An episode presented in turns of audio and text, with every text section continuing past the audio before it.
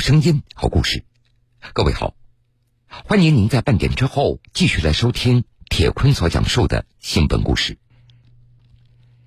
今年五月份，河南洛阳一个男孩损坏影院银幕被索赔事件引发公众的关注。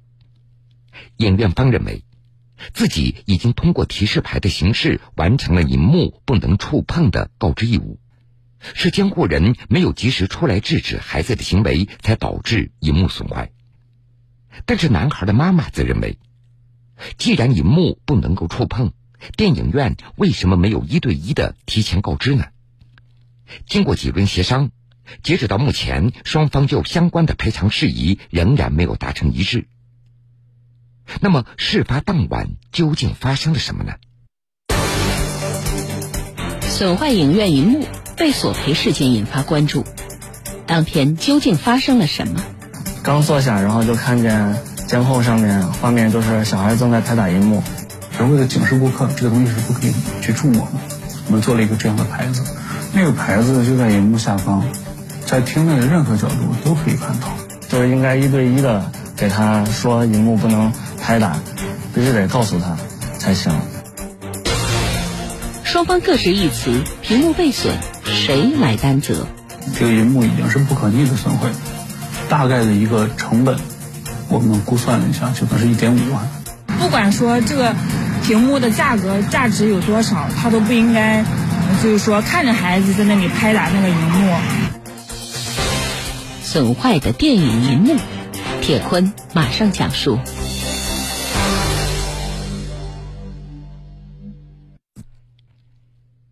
上海市场百货大楼位于洛阳市区，曾经是当地最大的综合性商场，如今依然保持着相当的客流量。今年的五月二十九号，正巧是礼拜六，晚间时分，位于百货大楼四层的格调主题影城也迎来了观影的小高峰。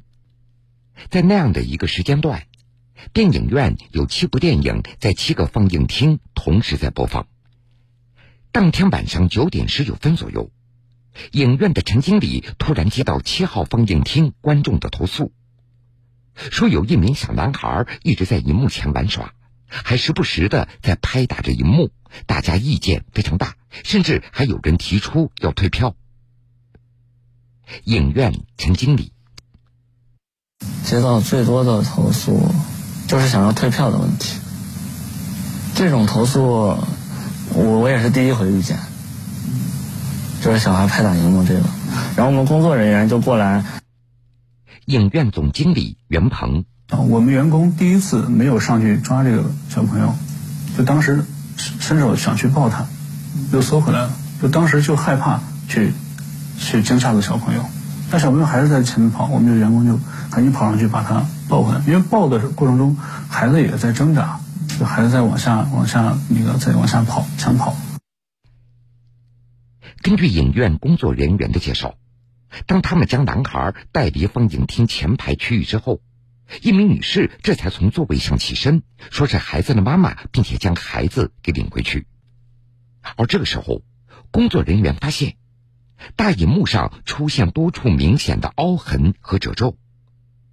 这一幕也被当天晚上值班的陈经理通过影院的视频管理平台给看到了。因为二号厅当时有色差，然后我当时是把顾客安排到五号厅，然后跟顾客进行沟通。因为当时播放有晚场，所以说当时安排完以后，我就回到了办公室。刚坐下，然后就看见监控上面画面，就是小孩正在拍打荧幕。陈经理赶到七号放映厅以后，经过一番寻找，终于找到了坐在靠出口处的那个男孩和他的妈妈。我说：“是您的小孩在拍打荧幕吗？”然后当时他说是的。然后后来就是我想要他留电信联系方式，等电影结束以后嘛，然后我们再进行协商。他当时就是态度非常的强硬，然后。哦，就是不给我留联系方式啊，然后当时我就想着，就是先报警吧，让警察过来协商。当天晚上十点半左右，电影放映结束。这个时候，洛阳市公安局涧西分局湖北路派出所的民警接报以后，也赶到现场。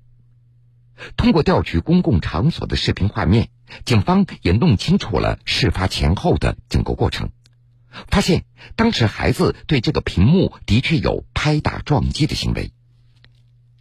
监控画面显示，当天晚上，男孩的妈妈购买了影院七号放映厅的电影票，同行的还有一大一小两名未成年人。入场的时候，年纪较小的小男孩是跟着妈妈一起坐着。就在电影开始之后没多久，小男孩突然离开座位，到放映厅的前排区域来玩耍。监控画面显示，晚上二十一点零六分左右，小男孩又从前排座椅处起身，走到荧幕的前面，右手突然拍了一下荧幕，然后快速离开。十多秒以后，小男孩再次冲向荧幕，这次他还将自己的后背靠了上去。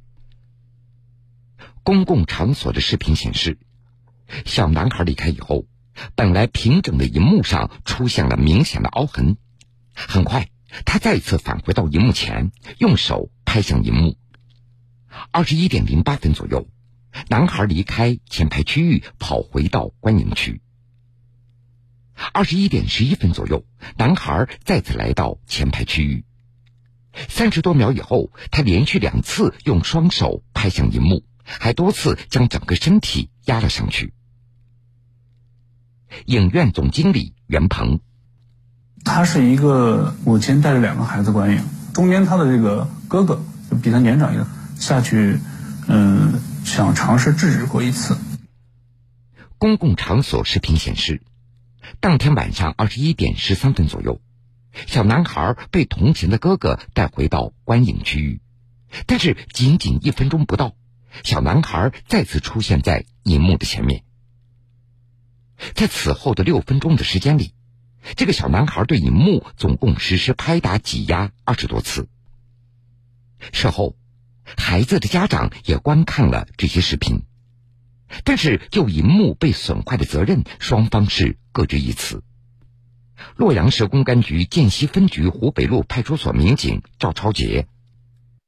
哎，孩子母亲认为影院这边也应该承担相应的责任，就说没有尽到这种提示的义务。而作为影院这边的话，是认为孩子的家长没有对着孩子进行这个监管这块的义，没有尽到相关的监管义务。这孩子的母亲向警方表示，儿子固然调皮，但是电影院没有警示标识，所以不知道荧幕是容易损坏的。而影院方面表示。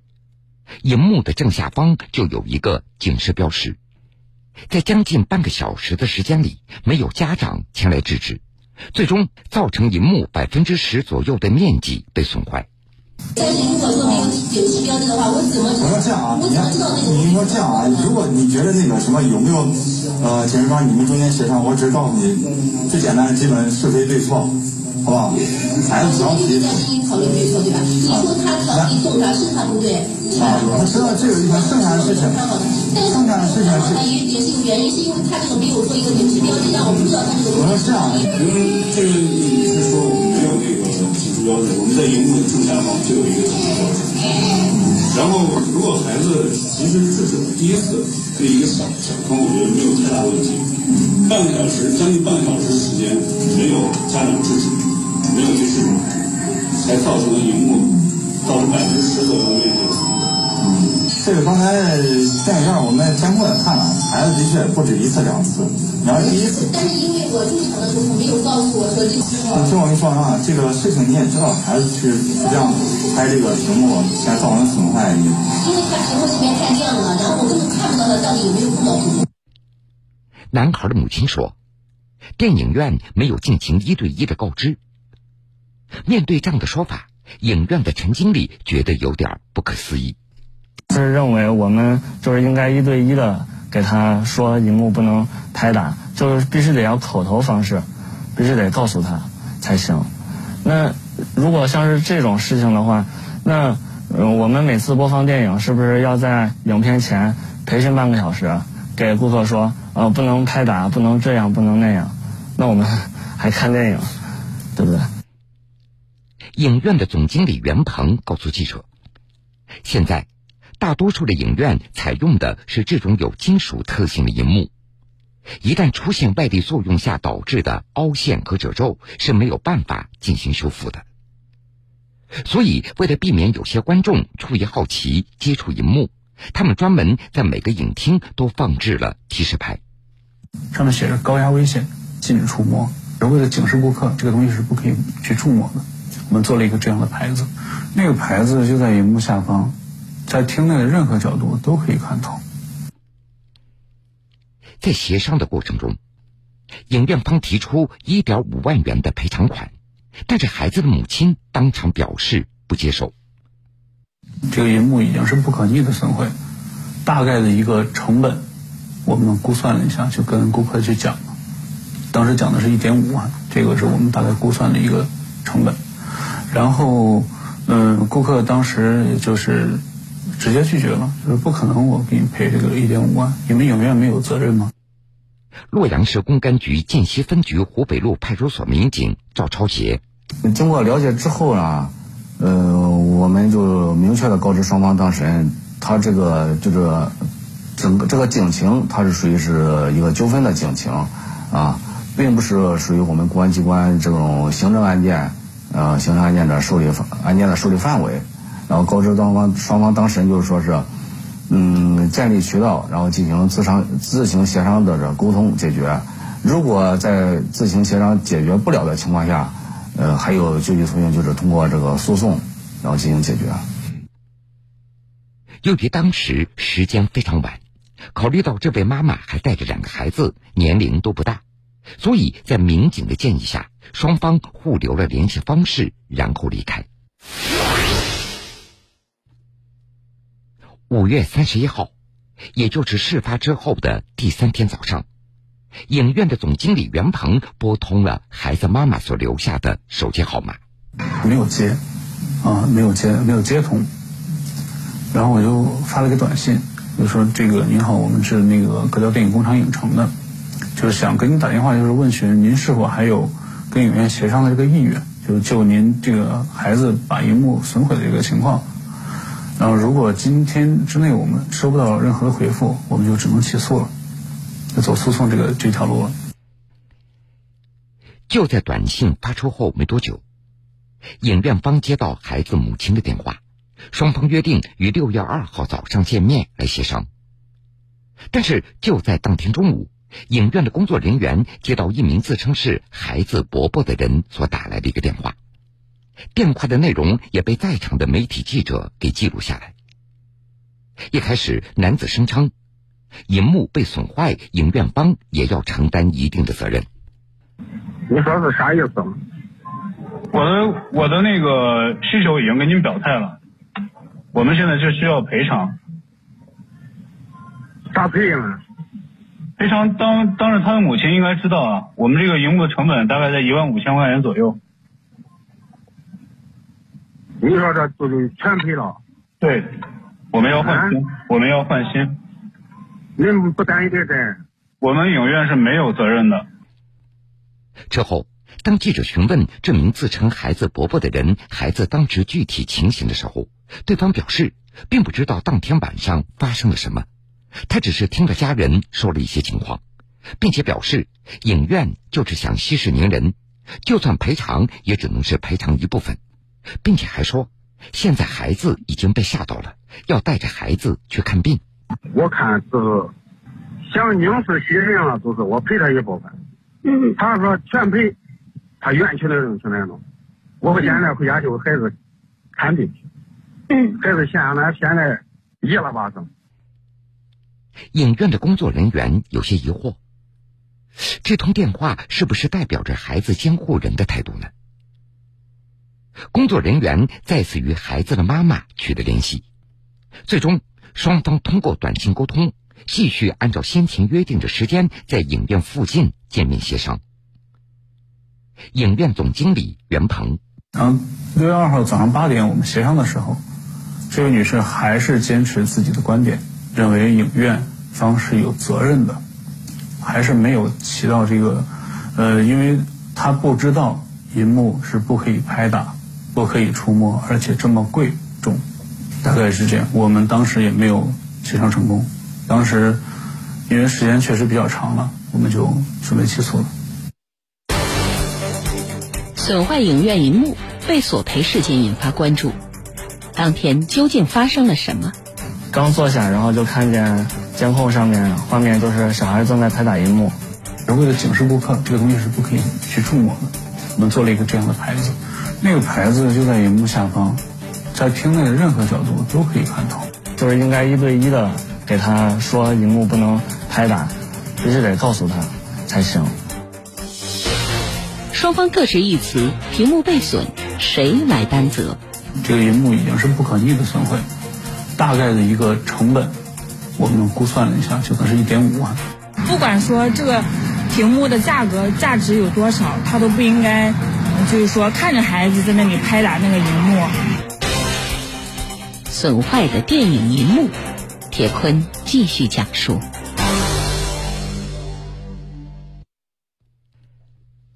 不菲的索赔金额也引发公众对于大银幕的讨论。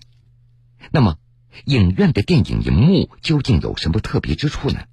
还有，一旦损坏，为什么需要直接换上一块新的呢？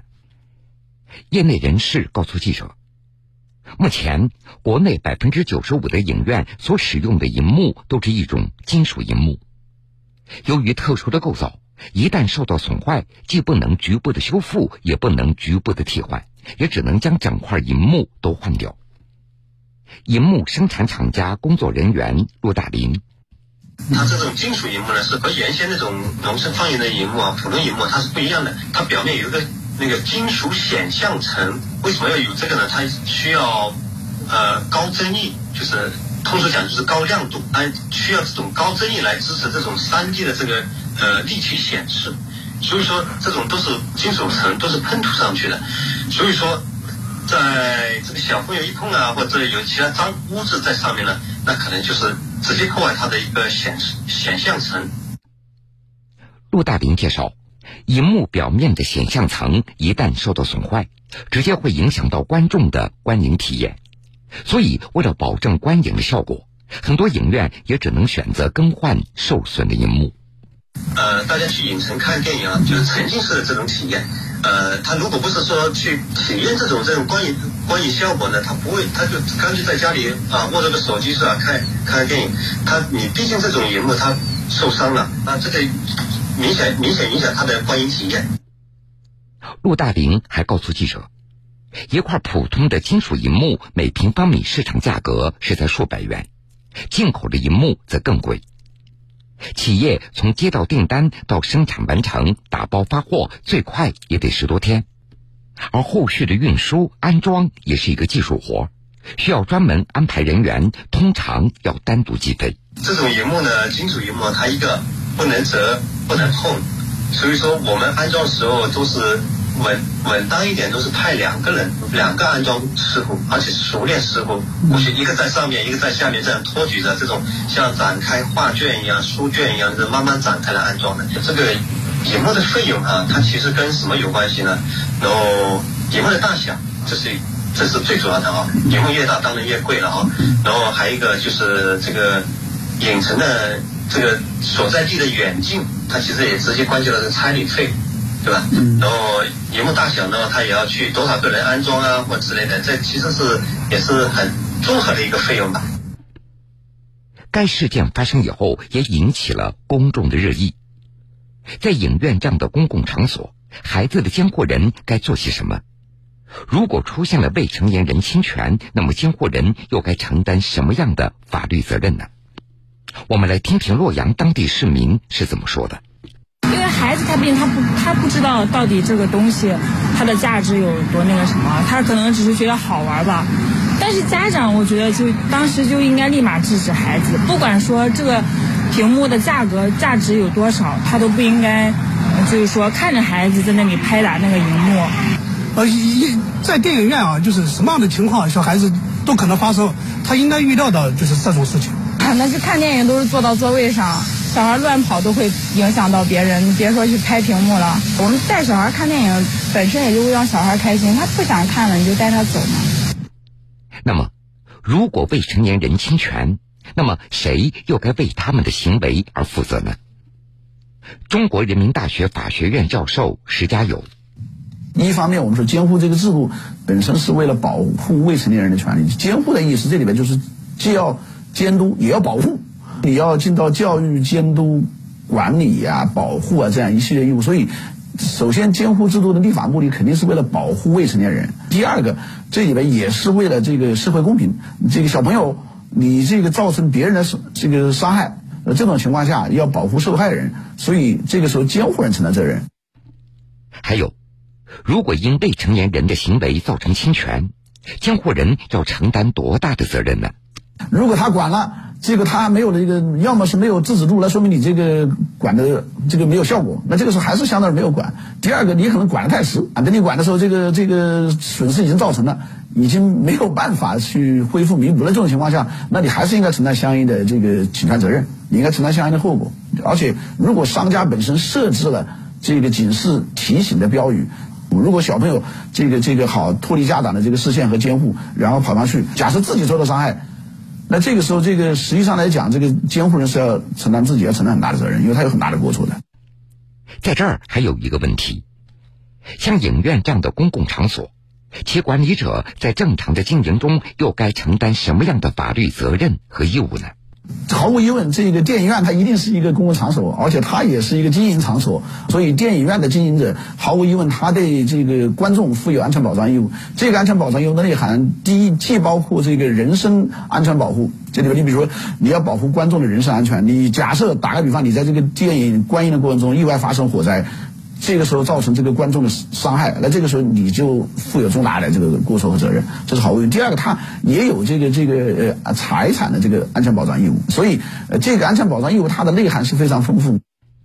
此外，专家认为，影院的银幕并非是游乐设施，禁止触摸、拍打银幕，这是日常经验的常识，也是公序良俗。其中的公序就是公共秩序，所以公共秩序它确实是有强制效力，这是毫无疑问的。只是对于公共秩序内容的确定，这个是我们说的一定要结合特定的这个社会特定的群体、特定的地域，这个里边就是我们说呃根据呃特定的场景，由法官从法律的原则角度出发去去确定。在公共场所一定要遵守秩序，这是我们从小就受到的教育。对于这起事件来说。孩子家长具体怎么赔，赔多少？当事双方可以通过协商或者走法律途径来解决。我们也将继续关注这个事件的进展。